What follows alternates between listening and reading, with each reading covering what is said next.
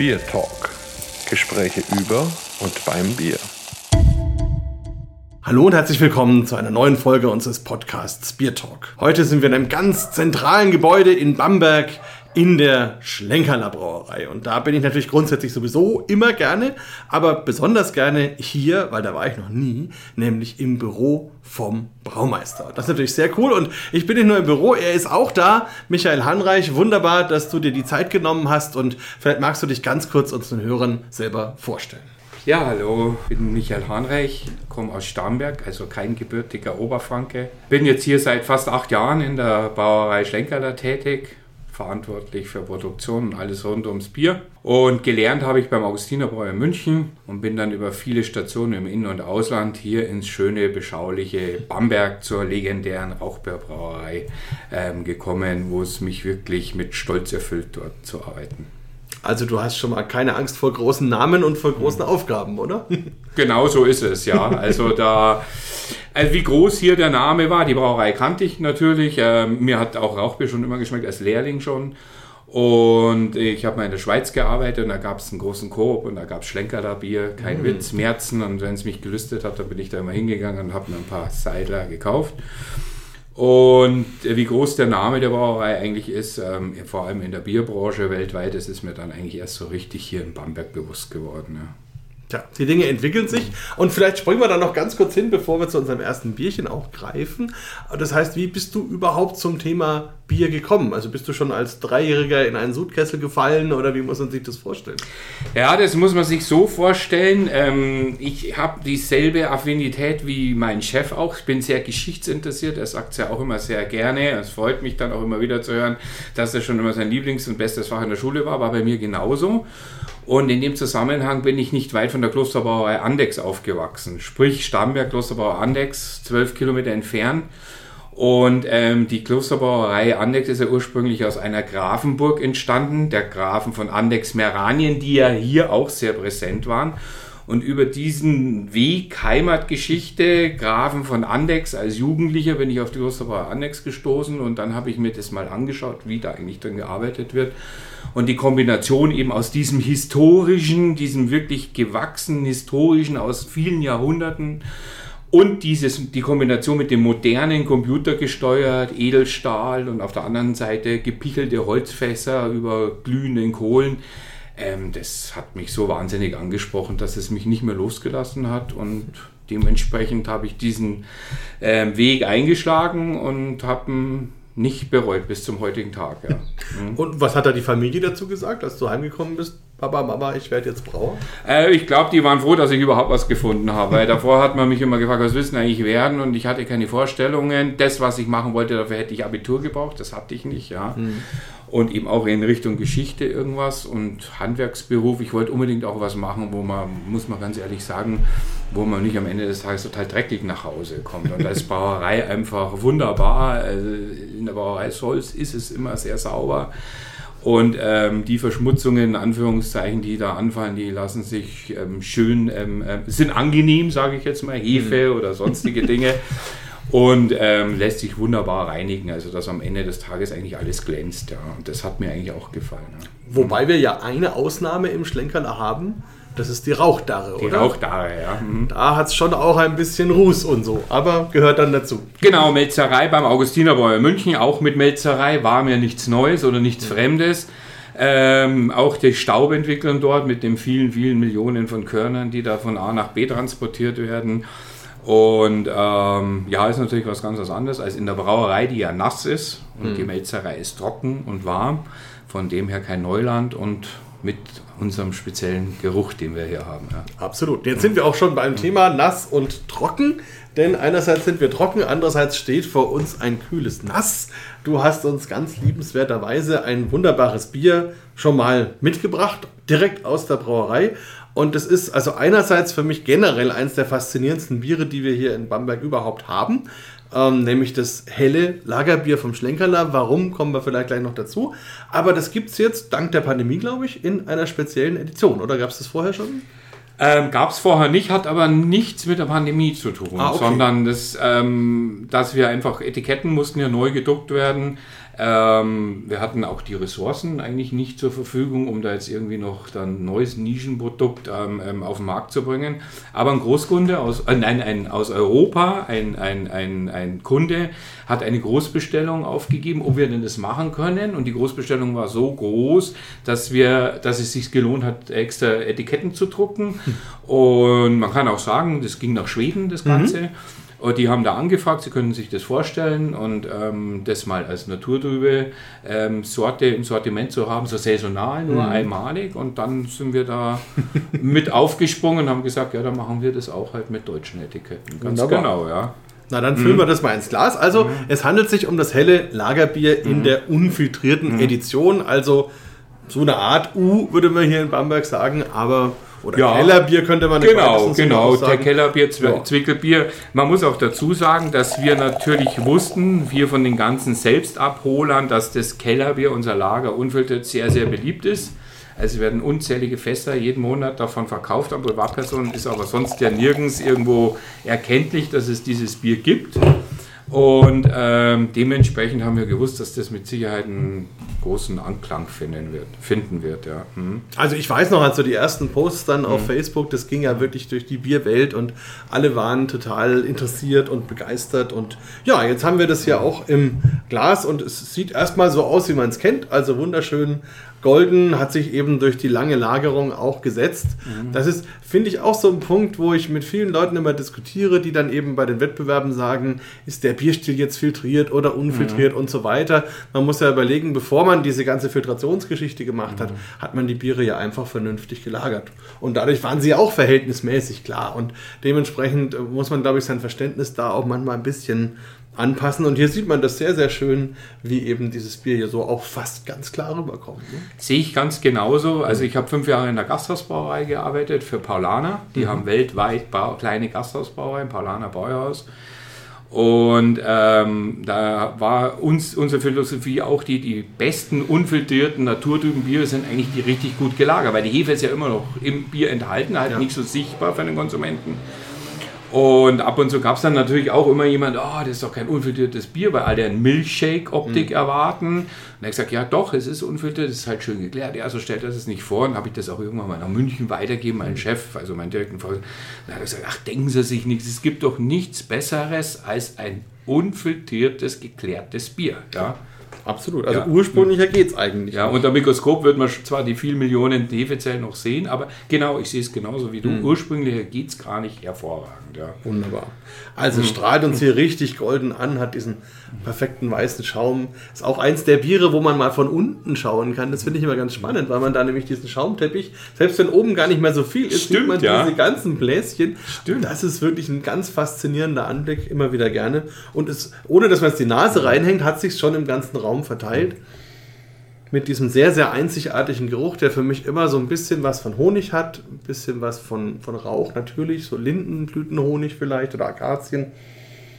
Und dann halt, ja, grüne Noten, grasige Noten, also Malz sowieso, aber einfach ein sehr einzigartiger, sehr spezieller Geruch. Weißt du, als du das Bier das erste Mal getrunken hast, was, weißt du noch, was dir da durch den Kopf gegangen ist? War hervorragend und zwar, ich kannte es nicht, kannte ja nur Merzen bisher und den Urbock, den habe ich in München, äh, Nürnberg gefunden. Hm. Und als ich mich hier vorgestellt habe, hat der Chef dann am Ende des Vorstellungsgesprächs gesagt, wollen Sie noch ein Bier mitnehmen? War unten im Haus, im Restaurant. Sag ich, ja, das Märzen kenne ich, was gibt es denn noch? Ja, er hätte das Weißbier und, und, und, und, und das Helle da. Ja, bitte, dann hat er meinen Sechserträger mitgegeben jeweils.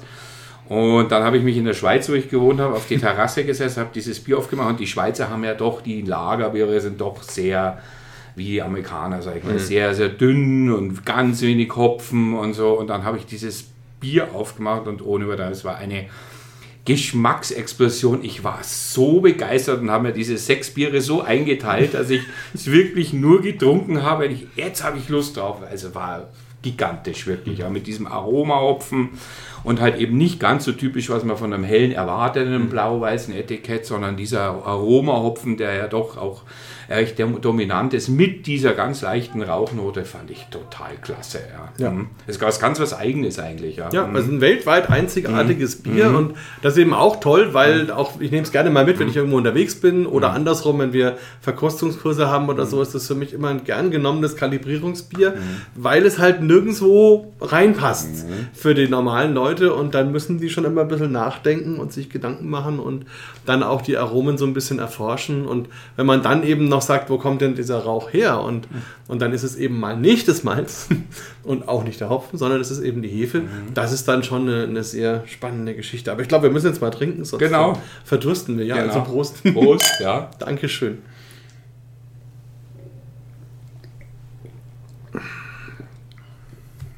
Wunderbar.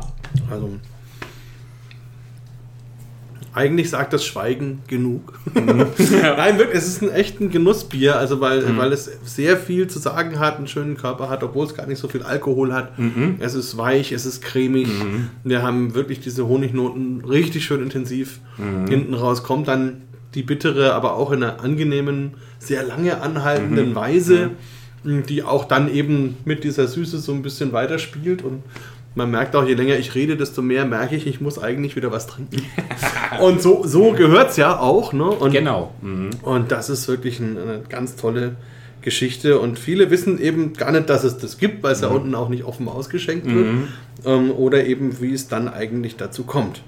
Hast du eigentlich ein Lieblingsbier in der Schlenkerler Range? Habe ich, ja. Also ähm, für mich eines der absoluten Lieblingsbier ist wirklich das Weizen. Also hier im Frankenland wird eh wenig Weizen getrunken und verkauft auch. Ich habe auch ähm, ähm, lange Jahre keins mehr getrunken gehabt. Einfach weil ich keine Lust mehr auf diesen Biertyp hatte. Und dann kommen wir wieder darauf zurück, auf den zweiten Sechserträger. Und ähm, es war damals Juni, als es war. Also es war sehr warm und dann habe ich mir dieses Weißbier aufgemacht. Und habe auch gesagt, wow, weil das war diese Kombination eben fruchtig, also sehr, sehr viel Körper, sehr voluminös. Trotzdem diese schöne fruchtige Note und dann dieser Rauch, ja. Also wenn ich anderen das eben erzähle, die sagen, immer, "Ah, das passt doch nicht zusammen. Also für mich das absolut perfekte Grillbier, wenn ich zu Hause bei uns im Garten grill, immer Schlenkerler Weizen. Und ähm, eben genau diese Kombination, schön zum langsam trinken, viel Körper, also Stammwitz ist ja doch relativ hoch mit 13,4 Prozent. Und, ähm, und dann das Fruchtige und das Rauchige dann in dem Ganzen eingebettet und wie es auch miteinander harmoniert. Also finde ich ganz klasse. Ja. Ich habe auch Kollegen neulich da gehabt aus einer sehr großen, bekannten Weißbierbrauerei und die am Anfang alle so Rauchbier, Rauchbier. Aber das Weißbier fanden sie auch klasse. So saßen wir dann auch unten im Restaurant und alle haben das Weißbier getrunken und haben gesagt, was ist das für ein tolles Weißbier. Gehört eigentlich zu meinen Lieblingsbieren. Und ich mag, liebe das Fastenbier. Also das ist für mich, Fastenbier ist, ähm, kann es gar nicht genau beschreiben, aber das ist so irgendwie nochmal ein Ticken anders als das März. Also ich mag das März natürlich auch sehr gerne.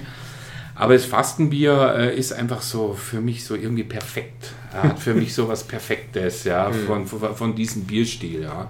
Und das sind meine Abs. Und dann gleich gefolgt natürlich vom Lager. Ja. Mhm. Ja, beim Fastenbier muss ich sagen, das ist von den stark oder stärkeren Ja. Bieren, die ihr macht, dass das mir am besten frisch schmeckt. Also man kann die ja auch alle lagern und altern und die entwickeln sich auch schön. Und da muss ich sagen, beim Fastenbier ist es so, dass ich da am liebsten den Zustand mag, wenn es ziemlich frisch ist. Wohingegen man zum Beispiel bei der Eiche, da kann man ja nach 20 Jahren theoretisch immer noch eine trinken. Und das ist äh, super spannend, aber es ist natürlich auch sehr individuell. Da hat, glaube ich, jeder so seine Vorlieben. Ja, ganz da so- genau. Auch, auch ähm, äh, danach kommt eigentlich gleich für mich das Kreuzen. Ähm, ist ja auch ähm, diese, diese, diese, dieses Lager mit dieser Note, also es wird ja auch wirklich aufgekreuzt mit Märzen, klassisch 15 Prozent, so wie man das macht, mit Bieren, mit Märzen im Hochkreuzenstadium. Und dann kriegt es, ich finde, der, der Biertyp verändert sich, hat nicht mehr viel vom normalen Lager, weil durch diese zweite Nachgärung, die das Bier durch dieses Aufkreuzen erfährt, äh, ent, entfaltet sich eine ganz andere Geschmacksvielfalt dann. Ja.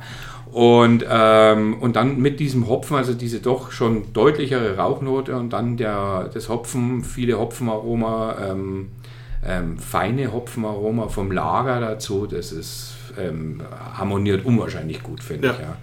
Nee, also nicht nur im Sommer, wir haben sie nur im Sommer, sondern ich finde, das man, könnte man auch ganzjährig trinken. Ja.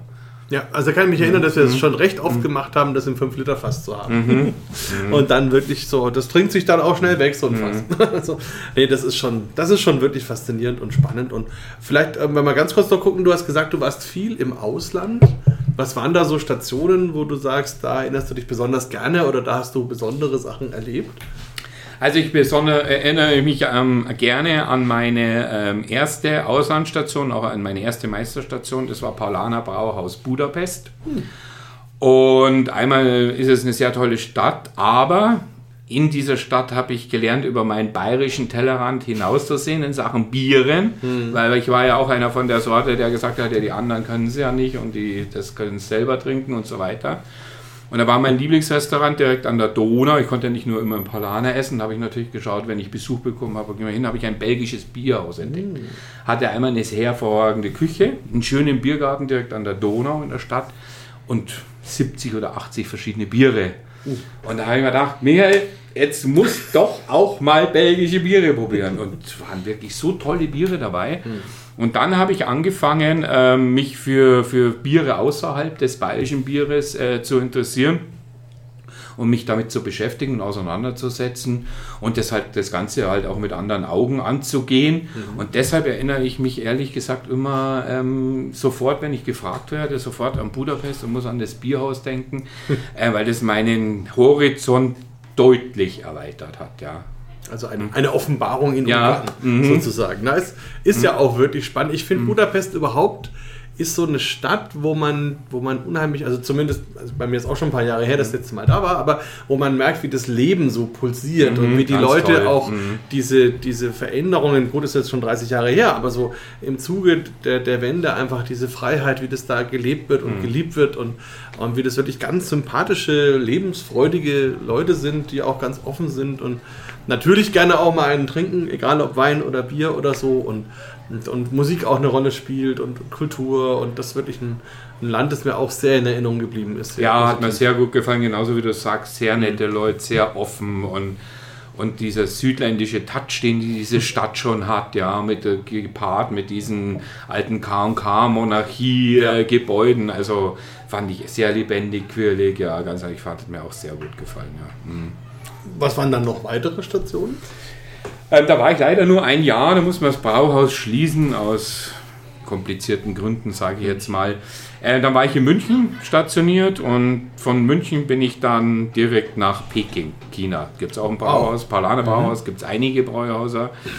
Und, ähm, und dann war ich da fast drei Jahre und habe dort dann auch sehr, sehr viel Bier- Biere kennengelernt. Englische Biere, ähm, weil es gab da so Westler-Supermärkte, die haben dann irgendwann aufgemacht und die hatten auch ein riesiges Biersortiment. Schlenkerler gab es nicht. Und halt viel englische Biere, Ales und solche Sachen, auch schottische. Und dann habe ich da auch angefangen, die zu trinken und habe dann nochmals meinen Horizont erweitern können. Irgendwann war es mir dann zu viel mit dem Smog und 15 Millionen City und so. Und dann habe ich gesagt, ich muss wieder zurück nach Europa. Bisschen Heimweh. Und ähm, dann habe ich eine neu gegründeten Brauerei auf der grünen Wiese in Liechtenstein, Fürstentum Liechtenstein, das Arbeiten angefangen, ja. Und das war sehr interessant. Komplette Brauerei, so von außer Melzerei, von Mühle bis Flaschenfüllerei, alles da gewesen. Sind das die, die sich im Crowdfunding da finanziert haben? Ja, so teilweise. Oder teilweise ja, genau. ja. Das ist so mit diesen, genau, das ist so in der Schweiz ja typisch, so mit diesen Aktien, das ist Genau. so Genussscheine eigentlich mehr. Ganz genau. Und, ähm, und habe dann da dort auch festgestellt, dass die Schweizer, ähm, weil Liechtenstein ist ja da irgendwo eingebettet und hat ja mit Biersteuer und, und, und allen anderen Dingen verbannt, sind sie an, natürlich an die Schweiz ähm, äh, gekoppelt. Und ähm, da habe ich dann auch festgestellt, dass die Schweizer Brauer sehr viel aufgeholt haben, war mir vorher gar nicht bewusst. Für, für mich war die Schweiz ein Bierla äh, Weinland. Und dass es da damals schon, ich habe da von 2008 bis 2012 gearbeitet in Liechtenstein, schon sehr, sehr viele so neu gegründete kleine Brauereien gab und sehr viele Craft-Brauereien, ähm, die wirklich sehr, sehr gute Biere im Hinterhof, im Keller, in der Garage gebraut haben. Ja. Also habe ich eigentlich immer die richtigen Stationen erwischt gehabt, um Mhm. weiterhin ähm, in Sachen Bier dazuzulernen und ähm, ja, neue Horizonte zu entdecken. Ja. Also klingt total spannend und finde ich auch sehr interessant so von den Jahren her, weil ich war Ende 99, Anfang 2000 mit der Uni in Peking, damals noch als Geschichtsstudent. Und, und da war es noch so, da gab es relativ wenig Autos. Also da war eigentlich so die Rikscha immer noch so das Hauptverkehrsmittel und es war auch so, dass wenig Leute irgendwie eine westliche Sprache kannten. Also wenn wir dann in ein Restaurant sind, dann haben wir so einen Block bekommen und einen Stift und haben dann gemalt, was wir essen wollen. Also ein Huhn oder so. Das war, war schon extrem lustig und, ähm, und war auch faszinierend von der Kultur her und so. Und, und äh, wir sind dann auf den Dächern rumgekraxelt von, von Peking, weil es da noch so einige historische Sachen gab. Ähm, und und ähm, weil das war damals ein Seminar, was sich mit europäischer Expansion beschäftigt hat und da gab es eben schon Forscher im 18. und 19. Jahrhundert, die da eben in, in Peking oder in China überhaupt waren. Und das finde ich interessant, wie sich auch das so schnell verändert hat, ne? wie das dann ein Land ist. Ich war vor, vor vier Jahren, glaube ich, das letzte Mal dort in der Nähe von Shanghai und das ist wirklich eine völlig andere Welt geworden. Ne? Auch die Menschen, also schon faszinierend. Ja, 2,5, ich habe alleine gemerkt, wie ich war von 2,5 bis 2,8, wie sich das verändert hat, allein vom Verkehr. 2,5 ging es noch, ich habe dann so einen Beiwagengrad gehabt, weil da waren wir sehr mobil in dieser großen Stadt, haben die Westler alle gefahren, äh, weil man einfach sehr mobil war und der Verkehr fließt ja da oder ist ja ganz langsam geflossen, kein Vergleich zu unserem Verkehr, die fahren ja da alle mit 40 nur dahin. Und 2008 hat es keinen Spaß mehr gemacht, damit zu fahren, weil es war straßenvoll und, und, und einfach ein einziges Gequetsche. Ja. Und aber dann schon sehr modern. Also ich kannte dieselben Geschichten von meinem Chef, der hat damals das 1992 in Betrieb genommen. Das war das erste Brauhaus in Asien überhaupt. Oh. Ja, erste Gasthausbrauerei Asiens. Und der hat dann auch zu mir gemeint, ja, also zu meiner Zeit hat er gemeint, liefen noch alle in grün und blau durch die Genau. Gegend ja, und alle auf dem Fahrrad. Ja, richtig. Ja. Ja, das Schöne war natürlich auch in Peking, dass es sehr viele Bräuhäuser Palana gab und dann sind wir, die Braumeister, haben uns immer gegenseitig besucht. Also auch Shanghai, Wuxi, Shenyang, Dalian und überall, Chengdu. Und da hat man dann dadurch immer die anderen Städte kennengelernt, weil das viel mit den Kempinski-Hotels zusammen war. Und in, in, in Peking war ja im Lufthansa-Center, also man hat immer ständig Kontakt westlichen Menschen gehabt. Und ähm, ähm, das war eigentlich ganz, ganz interessant auch. Ja. Mhm. Tja, faszinierend. Also schön, so viel Erfahrung sammeln zu können und auch schön über diesen Umweg die Bierkulturen so ein Ja. bisschen zu erforschen. Und das führt ja dich eigentlich zu dem, was du auch machst, wo wir uns ja auch immer wieder treffen, nämlich bei Bierwettbewerben in der Jury zu sein, was ja auch immer so eine Geschichte ist. Also gerade wenn du als Deutscher dahin gehst und, und stehst du dann immer automatisch für das Thema Lagerbier und wenn du aus Franken kommst für Kellerbier oder so, ist man ganz schnell mal in so einer Schublade. Aber es ist auch faszinierend, da dann auf diese verschiedenen Personen zu treffen und sich am Jurytisch auszutauschen. Ähm, wie sind da deine Erlebnisse? Wie, wie erlebst du das so, wenn du da mit den Leuten zusammensitzt? Ja, jetzt ist es natürlich so, jetzt wenn die hören, dass ich vom Schlenkerler Ja. bin, ja, ist kein Witz, da geht es nur um Schlenkerler und Rauchbier und können wir mal vorbeikommen. Aber wirklich, es, es macht mir riesen Spaß zu erfahren, ob jetzt irgendwie aus Ecuador oder aus Taiwan es, und in der Bierbranche, es kennt jeder. Ja. Also es ist wirklich die Länder, ich bin immer wieder fasziniert, neulich in Argentinier und ja, bei uns gab es auch, aber viel zu wenig, ich weiß, unser Zoll ist kompliziert, oh, und wie frisch das noch ankommt, das bereitet einen natürlich total große Freude und erfüllt einen mit Stolz. Bevor ich hier war, da hat man sich dann eben allgemein ausgetauscht. Ich bin über Liechtenstein bin ich da mit reingekommen. Und ähm, ja, man trifft einfach die Leute von überall und tauscht sich aus und, und, und hält Smalltalk und äh, da merkt man eigentlich auch, ähm, wa- was für eine schöne Familie die, die, die Bierfamilie ist. Brauerfamilie kann man gar nicht mehr sagen, sondern die ganzen Leute, die irgendwie interessiert sind und so. Wenn man die einmal getroffen hat irgendwo, man kennt sich für immer eigentlich. Ja. Ja. Und, und das ist das, was ich so schön daran finde, eben auch, dass man ähm, Leute dann nach Jahren trifft, mit denen man an einem Tisch gesessen ist, ähm, beim Verkosten und das ist immer, da ist dann wieder ein großes Hallo und da bin ich mir oft nicht so ganz sicher, ob das in anderen Branchen auch so ist. Ja, also das ist schon so eine richtig große Familie. Ja, und das ist eigentlich so das, was mir da an dem Ganzen auch gefällt und was ich da auch kennengelernt habe. Mhm. war mir vorher auch nicht so bewusst. Ja. Mhm. Also ich finde auch gerade diese Bier-Judge-Familie mhm. ist irgendwie spannend, weil man ja, also es ist ja immer irgendjemand ist ja da zu Hause, wo der Wettbewerb gerade ist. Mhm.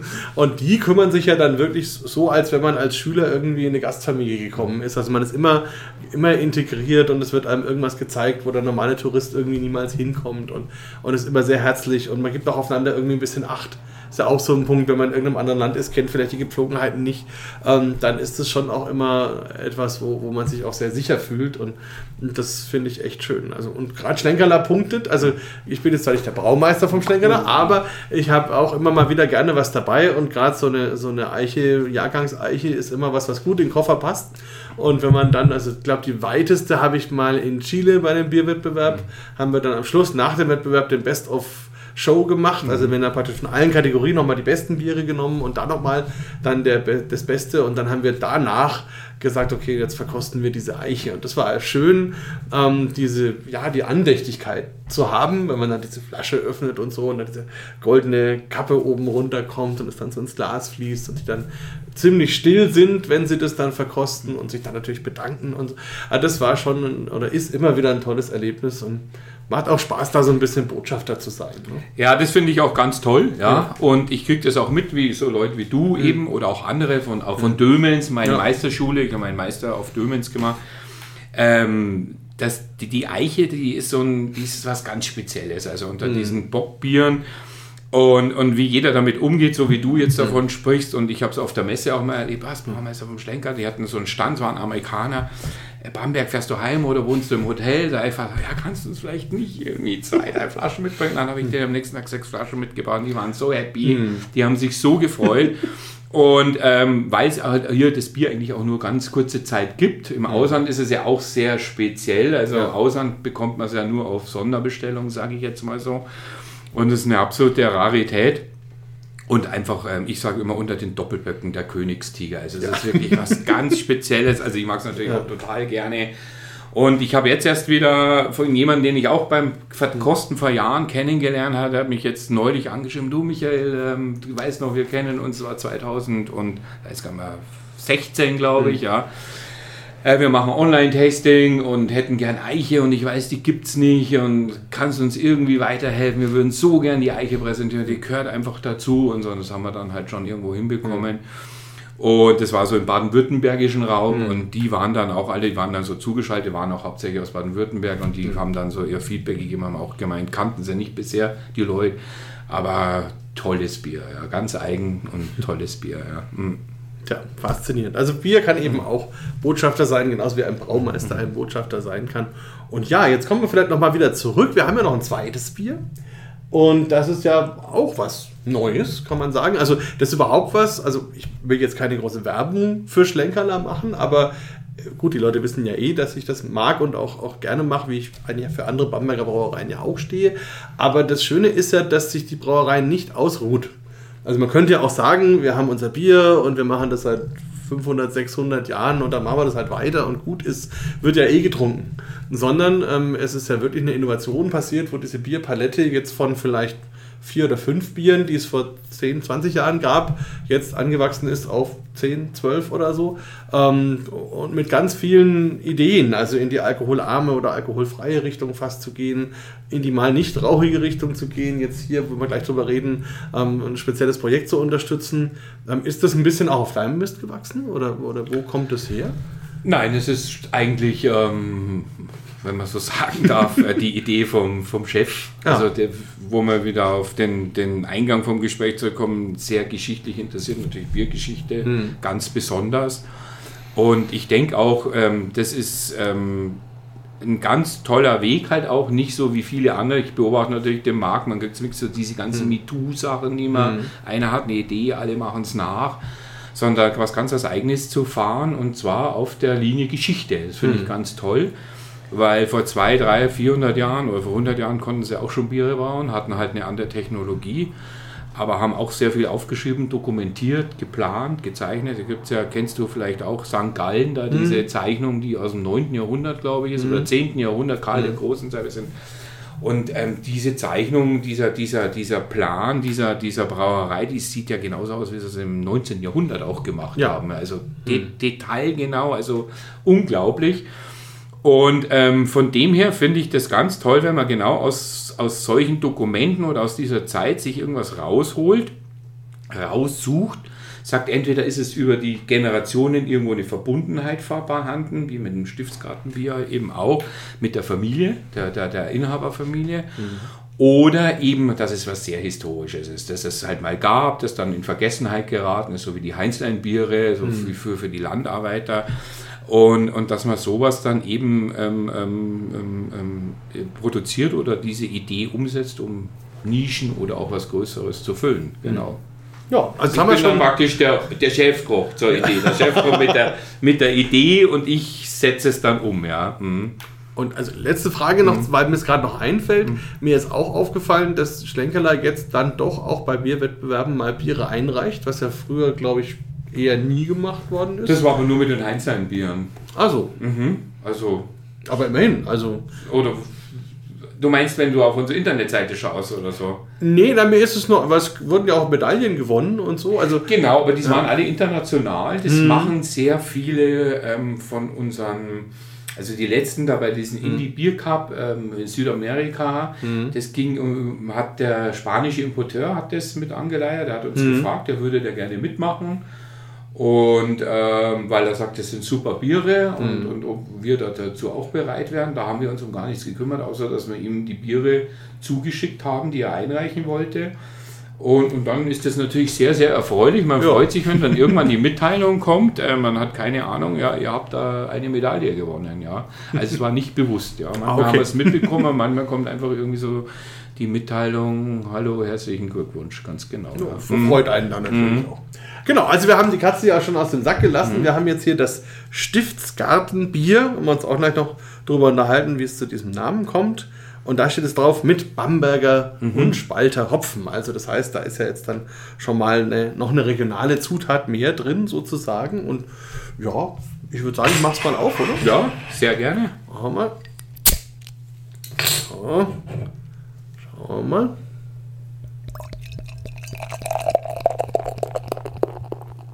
Ist wieder mal so ein Moment, wo man, die Hörer nämlich immer sagen, ihr spielt doch dieses Einschenken ein als, als Soundtrack oder so. Nein, ist immer live. Ja, ich kann es bestätigen. Das klappt mal besser und mal schlechter. Ja. Jetzt gerade war es wieder sehr schön. Ja, toller Schaum, gell. Wunderbar. Ja. Ja, also vielleicht magst du uns das Bier mal beschreiben, wenn du möchtest. Also farblich für mich klassische Märzenfarbe. Es soll ja auch ein Mer- Märzentyp sein. Also unser Rauchbiermärzen ist ja auch ein Märzen, aber das ist ein dunkler Vertreter. Ähm, Farbe, ähm, ja, Bernstein. Für mich persönlich so eigentlich die Urfarbe eines Bieres. Ja, also so stelle ich mir Biere vor, wie sie schon vor Jahrhunderten geschmeckt haben, äh, ausgesehen haben von der Farbe. Ähm, als man so helle Malze noch gar nicht produzieren konnte, wie sie heute hergestellt werden. Und vom, von dem her ist es sehr, sehr ansprechend. So ein oranges Leuchten. Ja, stimmt. Also genau. Eine Das ganz ist schöne Farbe. Ja, wir verwenden auch dann klassische Malz, also Münchner Malz Mhm. und, und, und helles Malz, was, was ähm, ähm, charakteristisch für, für Märzenbiere ist. Und es gibt ein klassisches Maischverfahren, also es wird nicht einfach irgendwie ähm, auf die Schnelle produziert, sondern schön klassisch, Zweimaischverfahren Mhm. in unserem Sudhaus. Sieht man dann auch toll am Schaum, finde ich. Ja. Äh, ganz toller Schaum. Ähm, und dann kommt natürlich dieser erwähnte Hopfen dazu. Bamberger Hopfen. Ja, wo wächst der Bamberger Hopfen, wird der ein oder andere jetzt gefragt haben. äh, wir haben ja hier eine schöne Gärtnerei mit kleiner Brauerei auch in der Stadt inzwischen, der auch sehr gute Biere braut. Und der baut auch Hopfen an. Und natürlich war das unser erster Ansprechpartner, weil Stiftsgartenbier, Stiftsgarten mit eigenem Weinberg. Und Hopfenhang gibt es noch nicht, ja. Und dann haben wir gemeint, es sollte dann eigentlich schon mit dabei sein, um diese Regionalität noch mehr zu stärken oder hervorzuheben. Ja, unser lieber Kollege, kann man ja sagen, von der Gärtnerei, ähm, der hat ähm, gesagt, er hat Hopfen noch, weil, weil wir wollten unbedingt bei den ersten Suden ähm, Doldenhopfen, also frisch, frisch geernteten Doldenhopfen, ähm, beim Brauen mit dazugeben. Ja. Und der Spalter Spalter ist ja auch regional, eine alte, schöne, klassische Aromahopfensorte. Ähm, ist ja auch irgendwo Region, Spalterraum, kleines Hopfenanbaugebiet. Mhm. Muss man auch erst schauen, ob es überhaupt noch einen auf dem Markt gibt, weil der mhm. Hopfen gar nicht mehr so gefragt ist. Ja. Mhm. Und in dieser Kombination ist dann dieses, dieses Klass, dieser klassische Biertyp in dem Stil entstanden. Ja. Und warum Stiftsgartenbier? Ähm, das Rezept ist ursprünglich von der, von der alten Klosterbrauerei vom Michelsberg. Mhm. Die Klosterbrauerei, die 1969 ist die, glaube ich, geschlossen worden, mhm. ähm, war mal nach der Säkularisierung angepachtet vom Urgroßonkel von meinem Chef. Urgroßonkel, glaube ich, war es. Jetzt muss ich echt überlegen. Urgroßvater, ja, auf jeden Fall Ur-Urgroßvater, Urgroßonkel. Ähm, und der hat, ähm, hat viele Jahre ähm, im Kloster Michelsberg Bier gebraut. Mhm und hat ähm, die Rezepte alle hinterlassen. Die sind alle so, wie man sich vorstellen kann, in altdeutscher Schrift geschrieben. Man muss sich da richtig, ich kann die noch lesen, sage ich mhm. mal. Ähm, der, der, Chef sowieso, und musste man sich da reinlesen. Ähm, die Kiloangaben gab es damals noch nicht, das mhm. war alles damals ein bisschen anders. Und der schreibt eben Bamberger Hopfen. Ja. Mhm. Und dann war für uns natürlich naheliegend von der Region her und auch von der Landschaft, dass das Spalt am nächsten kommt, weil Klar, viele Hopfenanbaugebiete ja. gibt es ja nicht. Das nächste ist Herbstbruck, aber es ist eigentlich irgendwo ein bisschen eine andere Landschaft, auch von mhm. den Böden her. Deshalb haben wir diesen Spalt der Spalte auch verwendet, weil es mhm. eine gewisse Ähnlichkeit hat und dann eben die Gespräche hier mit dem Gärtner. Und ähm, und dann haben wir eben dieses Rezept so umsetzen können mit diesem Bamberger Hopfen. Und das ist auch nicht nur ein bisschen was, sondern es ist wirklich der Anteil ist halbe halbe. Mhm. Und ähm, es hat dann jetzt letztendlich für vier Sule gelangt, der mhm. Hopfen. Und jetzt schauen wir mal, wie das Ganze, ähm, wie es, ange äh, wie es ist, ähm, entwickelt, ja. Mhm. Und mit dem tollen Bezug eben zum Kloster Michelsberg, der alten Brauerei, die bis 1969 mhm. gebraut hat und die ja eigentlich urkundlich eine der ältesten Deutschlands ist, 1150 ja. irgendwann oder 56, also ist urkundlich, ob die ganze Zeit durchgebraut worden ist, mhm. weiß man nicht, aber man kann davon ausgehen, Wein Stefan, Weltenburg sind, glaube ich, die einzigen, die noch, und Klosterbrauer Scheiern, die vielleicht älter sind. Und, und dann hat man das halt jetzt mit diesem alten Rezept und der Idee dahinter wieder ins Leben gerufen. Ja. Ja. Und Stiftsgarten weiß man ja, ist ja hier die Stiftsgartengesellschaft, die steht ja da dahinter. Die ähm, hat ja eigentlich auch ähm, war auch ein Teil der Idee damals mhm. zur nee, zum tausendjährigen, tausend Jahre Michelsberg. Letztes Jahr war 1021 war, glaube ich, mhm. die erste urkundliche Erwähnung da oben vom Kloster. Irgendwie genau. so, ja. Mhm. Und das ist dann aber ein bisschen untergegangen mhm. wegen, wegen Corona auch. Mhm. Und man hat ja dabei bei einer befreundeten Brauerei, bei einer kleinen, hat man ja damals den Jubiläumssud gebraut, mhm. eben für dieses Jubiläum. Und das kam so gut an, dass dann die Stiftsgartenbrauerei gesagt hat, wir hätten es gern in Euroflasche hm. und ihr seid unser erster Ansprechpartner und dann in der Kombination mit diesen alten Rezepten vom Graser, Herrn Graser, ist dieses meiner Meinung nach tolle Produkte entstanden. Ja, zum noch natürlich mhm. noch verkosten. Mhm. Solange du trinkst, erkläre ich noch kurz den Hörern, also Stiftsgarten, das kommt eben daher, dass ein Synonym für Kloster ist eigentlich auch Stift. Mhm. Also dementsprechend handelt es sich um den Garten dieses Klosters und wie sich das bei Klöstern so gehört, liegt es auf dem Hügel in der Stadt einer von den berühmten sieben Hügeln von Bamberg. Und dieser Hügel erstreckt sich dann eben rund um das Kloster und geht auch in Richtung Stadt, in Richtung Fluss nach unten. Und da gab es wohl früher auch mal Hopfenanbau, der dann gewandelt wurde zu Kräutern und auch zu Wein. Und dann ist das mal so ein bisschen verfallen, war dann so eine Streuobstwiese mit Zufallsbegrasung, würde ich mal so sagen. Mhm. Und dann hat man vor einigen Jahren das wieder hergestellt als Weinberg mit Streuobstwiese. Gibt dann eben auch einen Bamberger Wein seitdem wieder und, und gibt eben auch eine Gesellschaft, die sich um das Ganze kümmert. Und da war dann jetzt eben naheliegend auch mal an diese bierige Seite zurückzudenken, was einerseits den Hopfenanbau angeht, aber andererseits eben auch diese alte Klosterbrauerei. Und ja, ja, wie schmeckt's? Probieren wir mal. Hm. Schön vollmundig, schöner, hm. malziger Körper, so wie sich das für ein Märzenbier gehört. Ja, also die Cremigkeit finde ich mhm. auch da wieder mhm. unglaublich, wie schön weich das auf der Zunge ist. Wie so das Malzige, die süßen Aromen da auch da sind. Und, hm. Also ich persönlich finde, dass der Hopfen ganz speziell ist. Also es ist so ein ganz spezielles Aroma. Mhm. Ähm, intensiv, aber nicht wie Bitterhopfen. Nee. Und auch nicht so mild wie jetzt Aromahopfen, sondern man merkt die bittere, die aber sehr angenehm im, im Mund liegt, ja. Und man merkt auch noch so ein bisschen grün, dass da Pflanzensubstanz auch mit dabei ist. Das finde ich, merkt man auch. Und so, so ein kleiner Hauch von Rauch ist irgendwie auch drin. Vielleicht, vielleicht bilde ich mir jetzt auch nur ein, kann auch sein, aber ist auf jeden Fall ja, ein, ein tolles Bier und hat natürlich mit diesen 5,7% mit dem Märzencharakter ist einfach ein bisschen selbstbewusster. Also das erzählt ein bisschen mehr, das bleibt ein bisschen präsenter und ist ein sehr, sehr schönes, selbstbewusstes, angenehmes Bier. Ja. Also das mit den 5,7 hat auch einen historischen Hintergrund. Das haben wir nicht uns ausgedacht. Ähm, das Bier ähm, hat ungefähr dieselbe Stammwürze wie unser Märzen, ist aber deutlich höher vergoren. Unser Märzen hat ja so 5,3. Ähm, der Hintergrund ist der, dass in diesen Rezepten die Bezeichnung oder die Ausführung zu dem Bier stand, dass die Biere, dass die Biere von, vom Mittelsberg sehr weingeistig gewesen sind. Und ähm, den Begriff alkoholisch kannte man damals noch nicht. Und wenn etwas viel Alkohol oder mehr Alkohol oder besonderen Alkohol hatte, hat man von weingeistig gesprochen. Und dann war die Vorgabe natürlich auch für uns hier in der Brauerei, soll auch dieses Bier weingeistig sein. Ja, 5,7 ist schon eine, eine, eine, eine, ordentliche ähm, ähm, Weingeistigkeit, aber passt unwahrscheinlich gut zu diesem Biertyp, ja, weil es ist ja was, was man schön gemütlich trinkt und, und ähm, ja, genießt eigentlich, ja. Ja, das könnte ja vielleicht sogar angelehnt sein an diese erste Aufgussbiere sozusagen. Also man sagt, okay, dass man vielleicht eben mit dem Malz danach noch einen zweiten oder sogar dritten Aufguss gemacht hat und so dann eben zu den Heinzleins der damaligen Zeit vielleicht auch kam, könnte man sich vorstellen. Ne? Ja, ganz genau. In der Nase auch sehr schön das Malz. Also ein bisschen nussige Aromen. Mhm, genau, auch, ne? ja. Mhm. Das kommt klar von diesem Münchner Malz, ja. Ja. Und ja, und das merkt man, finde ich, auch im Mund. Also diese, diese karamellige Weichheit, das passt wirklich schön.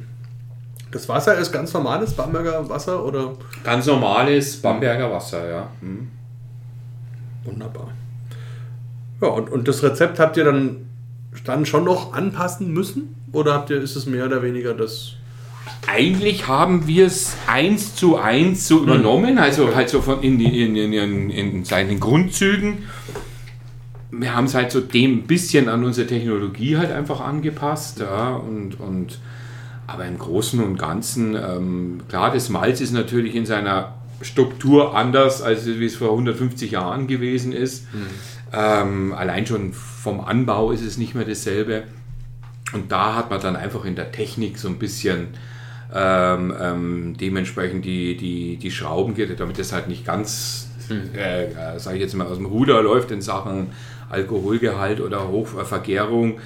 Ähm, weil damals die Biere oder die Maisprogramme waren oder die Malze waren nicht so, so hoch gelöst, wie man sagt. Und dementsprechend war das Maisprogramm natürlich länger. Und das waren, sind aber, sage ich jetzt mal, minimale Dinge, die man halt einfach der Technologie angepasst hat. Aber grundsätzlich wurde auf jeden Fall versucht, das so hinzubekommen, wie es in diesen Rezepten beschrieben ist oder angegeben ist, auch die Rezeptur. Wie es natürlich damals geschmeckt hat, das weiß heute niemand mehr. Das ja. ist die große Frage, glaube ich, immer. Ne? Ähm, und ähm, ihr macht es ganz normal in eurem Sudhaus hier. Ne? Ganz genau, ja. Da, da kommt dem ja vielleicht auch entgegen, dass das ja ein Sud aus, aus den 1930er Jahren ist, das also, glaube ich, viel noch von der Technik oder von der Denkensweise in sich trägt, wie sie da wiederum 100 Jahre vorher war. Und da sind wir dann ungefähr bei dem Bier. Ne? Das ist schon auch, auch eine Herausforderung, oder? Mit so einem Sudhaus noch zu arbeiten. Ja, als, sage ich jetzt mal, als erfahrener Baumeister eher weniger. Ja, das ist so vielleicht ein bisschen überspitzt dargestellt. Wenn ich einen Mercedes mal gefahren habe, kann ich auch einen BMW fahren oder einen Opel. ja.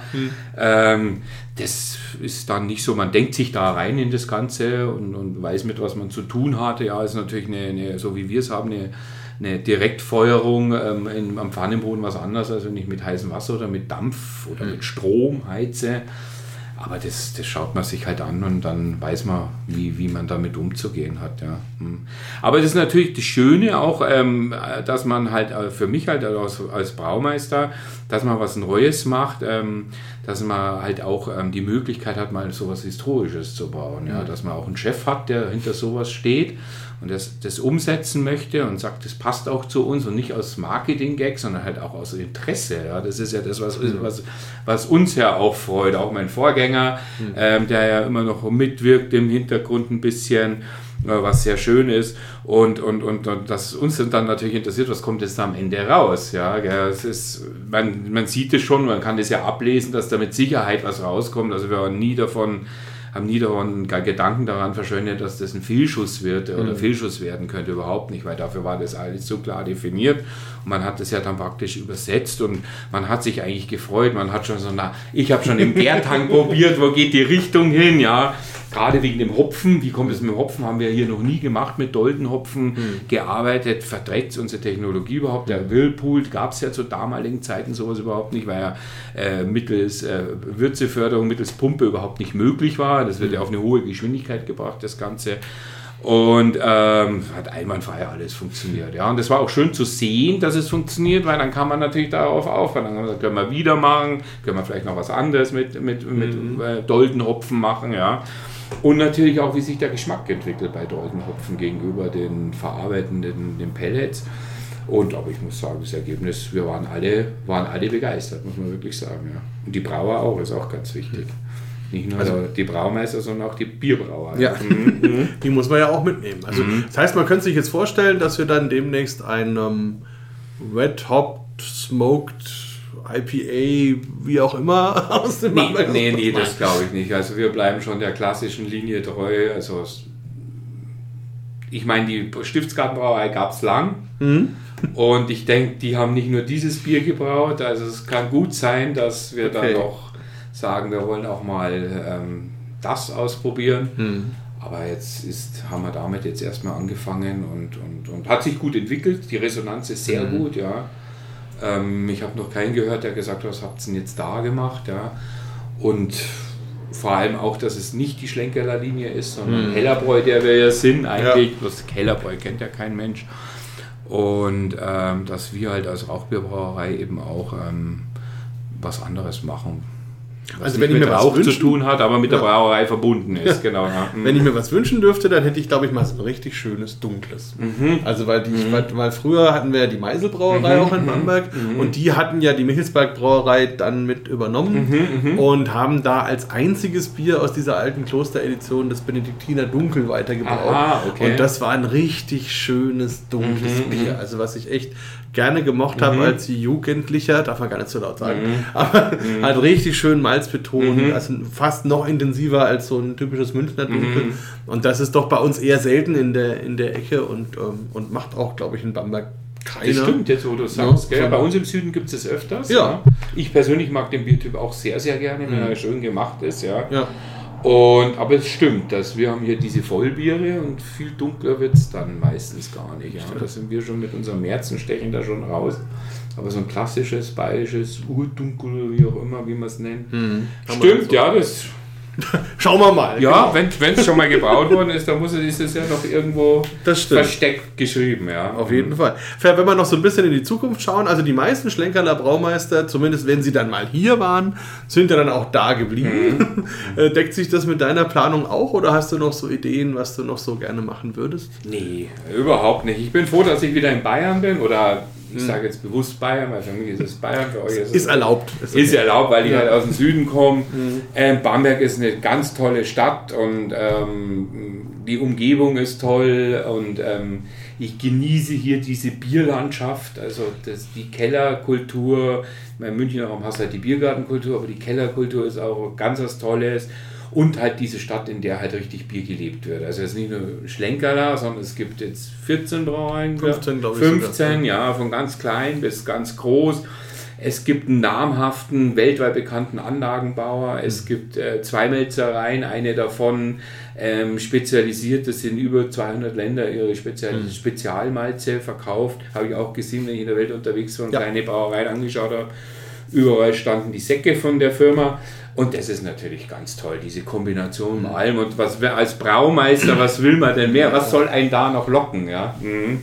Das stimmt, Ja, ja. Und, und das ist wirklich so, egal wo du auf der Welt bist, wenn du irgendwie Bamberg sagst, also entweder haben sie ein Zuthaus von hier oder eben Malz oder waren zumindest schon mal da. Also das ist tatsächlich, das reicht, ist viel besser, als wenn du München oder Berlin oder was hast. Da ist man immer gleich gut angesehen. Ja, dann Genau. sage ich ganz, ganz vielen Dank für deine Zeit, für die Infos, für die tollen Biere natürlich. gerne, und sehr gerne. wünsche dir natürlich von Herzen, dass das alles genau so weiterläuft, wie es jetzt schon ist, dass wir uns noch oft sehen auf ein gutes Bier und vielleicht bei dem einen oder anderen Wettbewerb. Und ja, heute noch einen schönen Tag dir. Ja, vielen, vielen Dank und das gleiche wünsche ich dir auch, ja. Und immer viel Zeit für viele gute Biere. Das haben wir. Bier Talk, der Podcast rund ums Bier.